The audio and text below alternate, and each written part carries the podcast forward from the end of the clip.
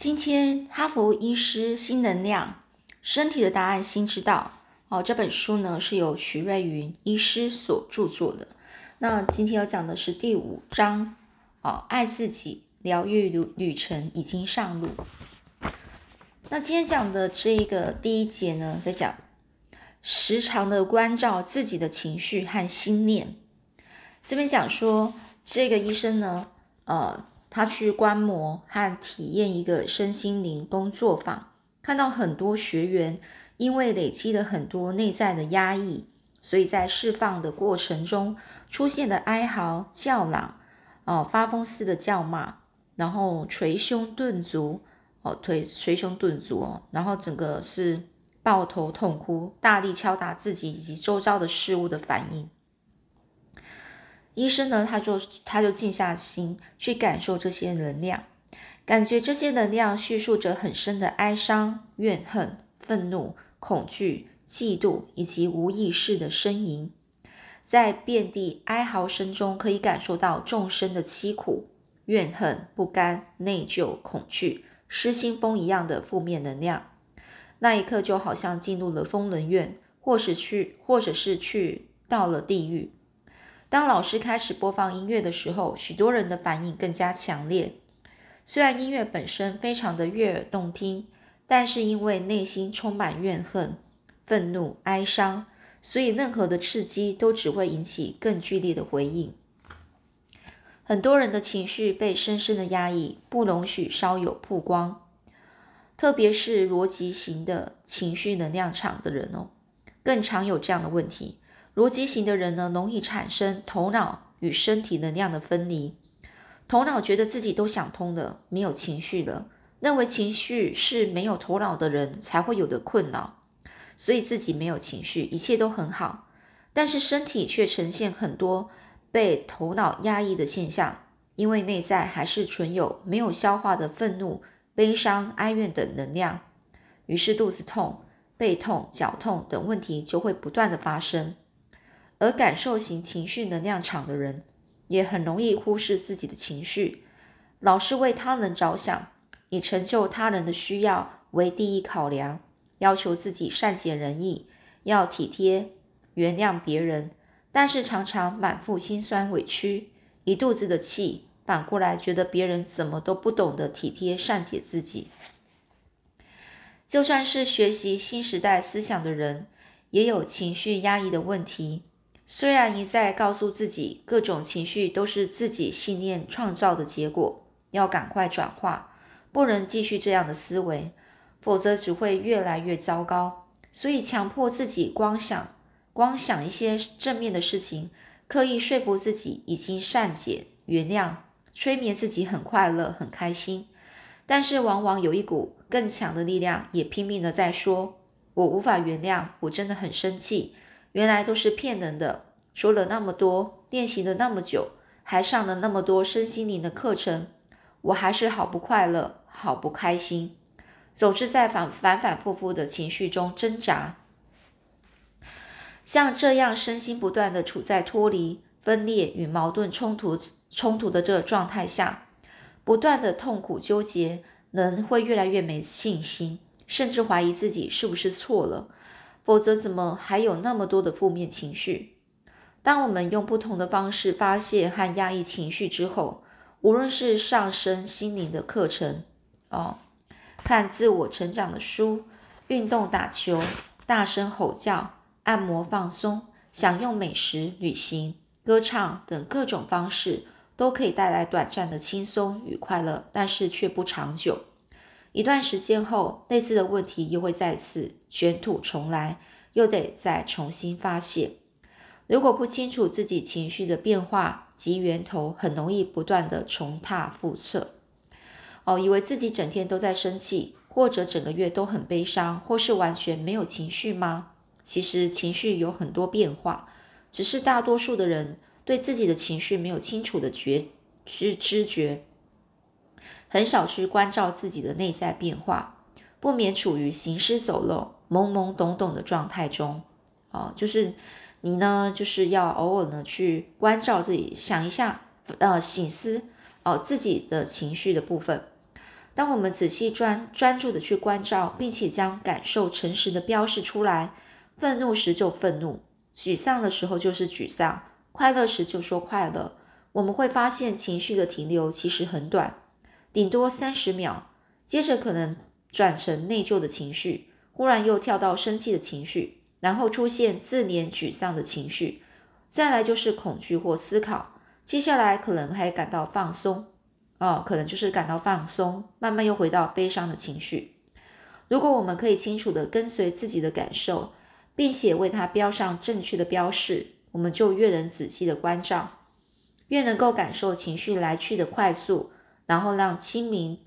让自己的心呢很清明哦，自在、幸福、平静哦，然后这些感受一起来轮替。如何关照和标示情绪？在这个马哈西内观禅禅修营哦，禅修营就是做禅哦，然后去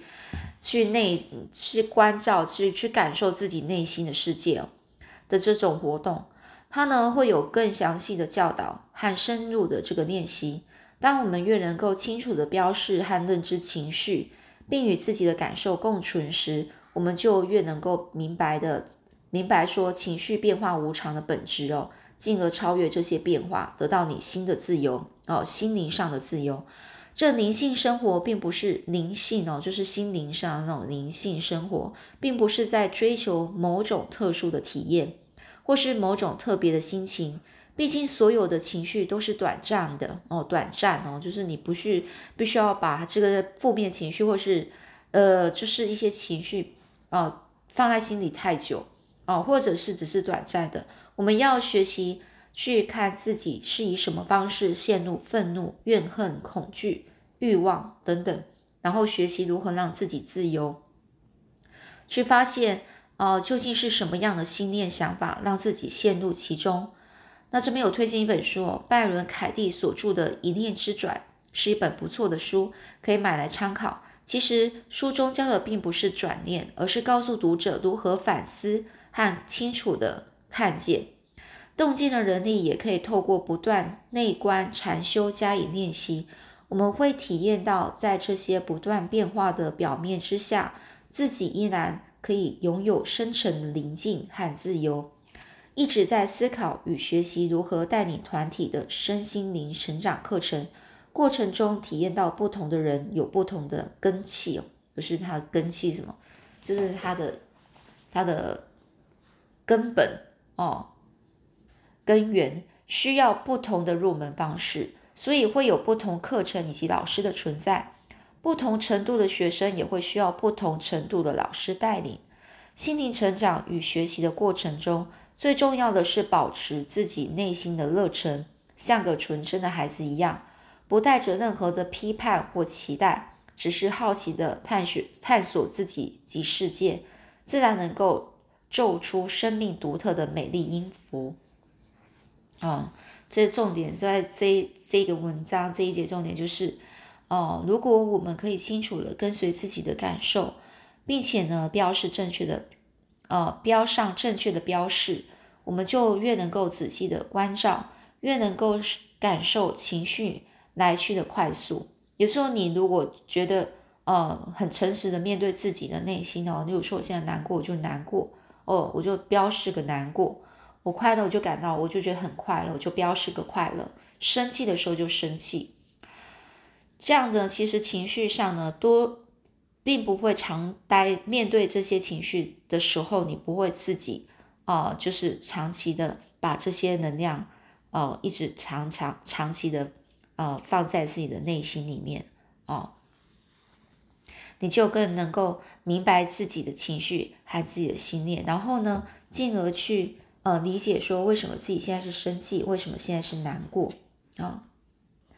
下一节。脱离舒适圈的制约哦，台湾外展教育发展基金会执行长到花莲帮大一的医学生呢上课，一开场啊，执行长就分享了一段话：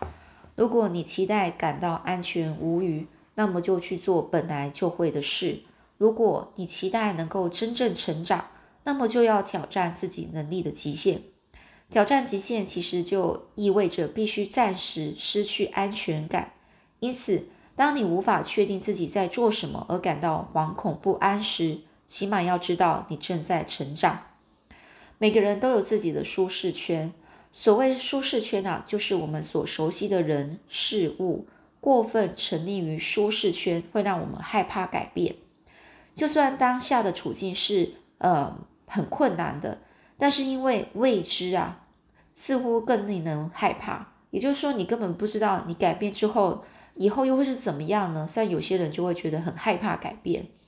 所以他面对那未知的未来呢，是觉得很害怕的。因此，许多人是宁愿长久忍耐哦，忍耐在当下这个处境是很困难的这个阶段，也不想做出调整。我们常常看到有些人呢，不断为了自己裹足不前找借口。哦，裹足不前就是讲说，哦，找。有一些事情放在心里哦，或是有一样困难，然后呢，他不敢往前哦，就在那边犹豫啊，然后呢，就会找借口说为什么他为什么没办法去做，为什么没办法去改变的的意思啊？不，然后他说我们常看到的有些人啊，为这为自己找借口，不是说我的个性就是这样很难改啦，要不然就是现在工作难找，我只好继续待着。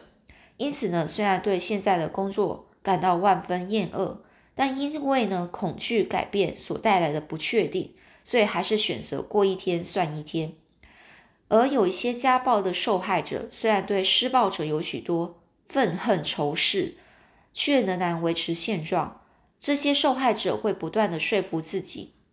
一旦选择离开，自己不但无法生存，孩子也可能遭殃。施暴者平常清醒时其实也还好，多忍耐一下吧，日子就这样过下去了。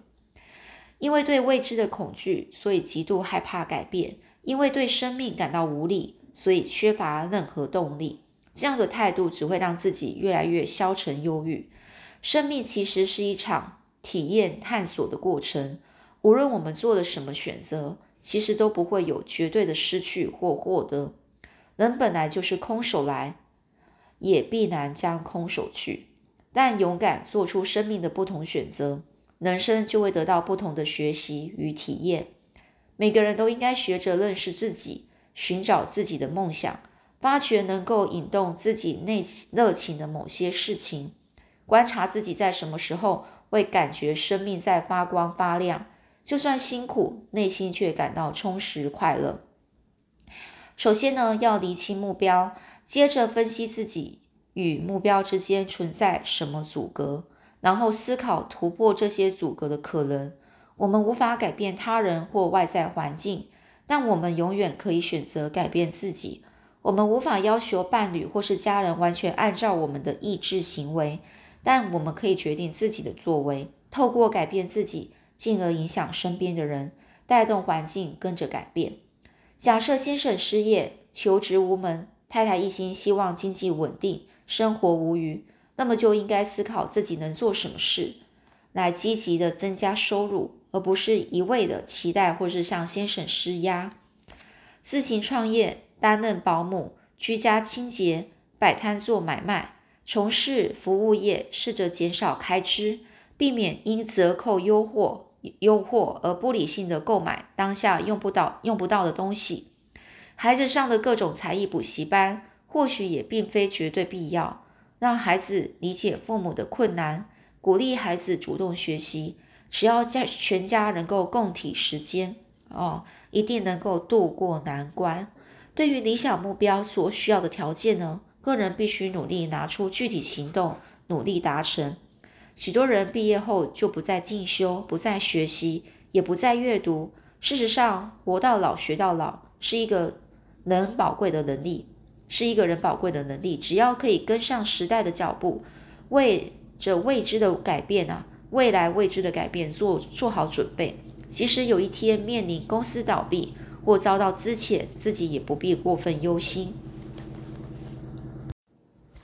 未来的趋势不再只讲究知识或是技巧，许多工作都将被电脑、电脑或是机器取代。但是服务业、娱乐业和创意产业则是电脑机器无法取胜，而且需求会不断上升的行业。这些具有发展潜力的产产业，特别需要良好的态度、幽默感和创意思考能力，而这些能力却是我们教育环境中极度缺乏，甚至受到打压的能力，也因此必须靠个人自我训练。良好的态度来自人格品质品德的养生哦，家庭、学校、哦社会教育或相互作用，学着降低物质欲望。摒除嫌贫爱富的心态，不轻视或批判他人，重视内在心灵的充实。学着以敬天爱人的谦逊态度，不断扩大个人胸襟与视野，不受限于许多的呃约定俗成的价值或者是观点，个人才能够培养出敏锐的幽默感和源源不绝的创意。如果因为害怕飞机可能失事，唯一能够保证绝对不失事的方式，就是永远不起飞。但是如此一来，飞机便失去本身最重要的价值。人生亦然哦，人生也是这样哦。因为害怕改变而不断的忍耐的人生，其实便失去发发现人生更多的可能的机会。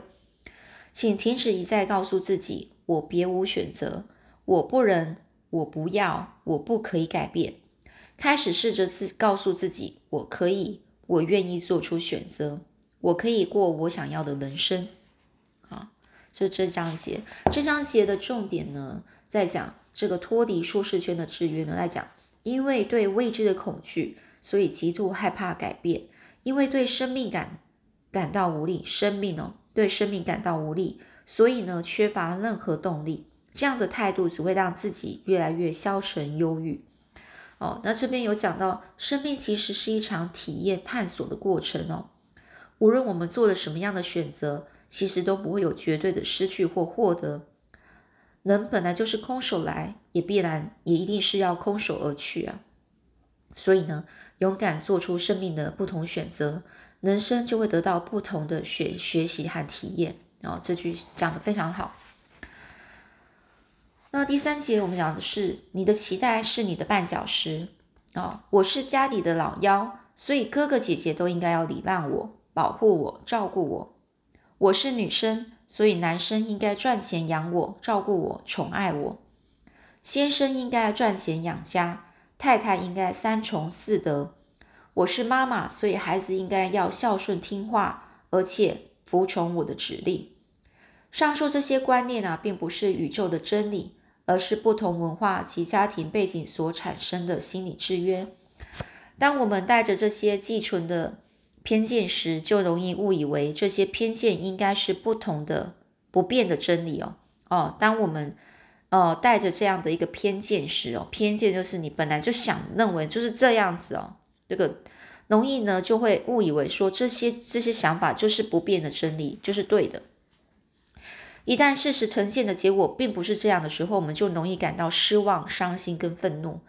有一位中年女病人呢，因为睡眠问题就来就诊，几乎每天晚上都难以入睡，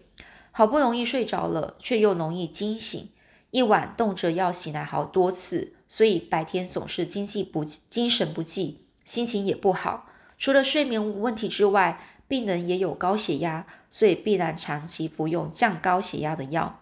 我问病人有什么事或或人让他很烦恼呢？他说有个小孩子让他很心烦。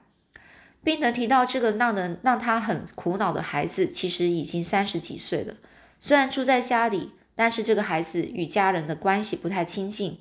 我就问病人为什么觉得这个孩子让他心烦呢？病人说其实也没有什么大问题，只是身为母亲总觉得这个儿子有很多生活习惯，他看了受不了。像是熬夜、抽烟、晚归，每次病人呢一看到儿子又做了这些事，就忍不住要教训儿子。病人告诉这个医师啊，到现在儿子在外头刷卡消费的钱还是他和先生在付。每天呢，每次看到信用卡账单账这个账单的数字，想到这个儿子呢花钱实在是毫无节制哦，随意的买了一堆没有用的东西，这个母亲呢就一把。这个病人就一把整个火升上来，觉得儿子实在是太不懂事，而且不能体恤父母的辛苦，因此每天和儿子讲不到几句话，就开口叨念起来。病人完全想不透，为什么这个小孩总是不能按照父母的意思生活呢？这医生就告诉这位病人哦，其实孩子是一个独立的个体，并不是爸爸或妈妈的，孩子只是透过父母来到这个世界，父母并不能决定孩子的一切，尤其不能要求孩子完全依照父母的意志及偏好来过生活。这病人看不惯这个儿子熬夜、晚归等生活习惯。不断的叨念，要求早已成年的这个儿子按照他的指示过日子，孩子自然就会越越离越远，并能把成年的儿子当成小孩对待，甚至还帮都已经三十多岁的成年儿子支付信用卡账单，然后又对待小孩的方式呢，用对待小孩的方式来，呃，希望约束成年儿子的消费行为，并能对儿子的态度虽然说是关心。但其实背后隐藏的是想控制、想掌控的欲望。很多有高血压问题的人呢，都有主导事情、期待别人必须服从的倾向，这也使得自己的身体年代受到影响。其实孩子是独立的个体，有自己的命运与人生。父母如果总是想控制孩子，希望孩子满足自己的期待，孩子自然就会想逃开。再者，哦。这把成年的孩子当成年幼无知、无法为自己人生负责的小孩来对待，其实是剥夺了孩子学习承担、学习负责的机会。父母如果能够信任自己的孩子，孩子就会有利。身为父母，应该要尊重孩子的主体性，只要给予信任、关怀以及爱，孩子都会走出自己人生的道路。这位病人在谈话的过程中，不断的表示他没有办法不去管孩子。哦，因为儿子啊，这个孩孩子呢的做法就是不是他认同的，哦，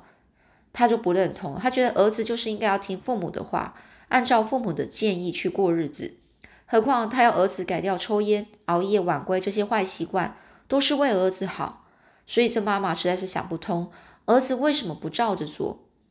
我们的失望、伤心和愤怒是来自刻刻板观念中的期待。如果不带有这些期待，我们就可以轻松自在的面对所有的人事物。这位母亲将自己的期待强加于这个成年孩子的身上，也因为过度的保护与担心，剥夺了孩子学习自我承担与自我负责的机会。这样会使得孩子没有自信，对很多事情都感到没有无力哦。这每个人的行为呢，都有他背后的因缘和习性，每件事的发生也是如此。所以他人不会依照我的期待去决定怎么过日子，事情也不会老是按照我的期待走。人要学着尊重及反思，生命才能有弹性、有自由。静下心来审思哦，我们去醒思哦，我们被生命中的哪些信念所约制约了？哦，制约就约束啊。又有哪些信念给我们带来痛苦和人际关系的冲突呢？好，就再让我们想想一下。到底有哪些哦？或者是对你来说是这个偏见？所以从小到大你的教育告诉你啊，就是你的家庭教育，或者是你的心理的这个是告诉你说，哦，有一些观念就是哦，呃，孩子就是应该要孝顺听话，太太就应该三从四德，先生应该就是要赚钱养家哦，女生就一定要照顾男生哦，哦，或是被被男生给宠爱着。哦，就是这些问题，这些都是算是，嗯，他这边讲的是一些呃心理的制约，或者是说你寄存在心里的偏见。如果这些偏见，哦，那那在你认为啊是呃跟事实相反的时候，你就会感到失望、伤心跟愤怒。那这一的这一章节重点在讲。当我们带着这些寄存的偏见时，就容易误以为这些偏见应该是不变的真理。一旦事实呈现的结果并非如此，我们就容易感到失望、伤心跟愤怒。哦，所以这边讲的是这样的重点。好，那我们下次再继续分享喽。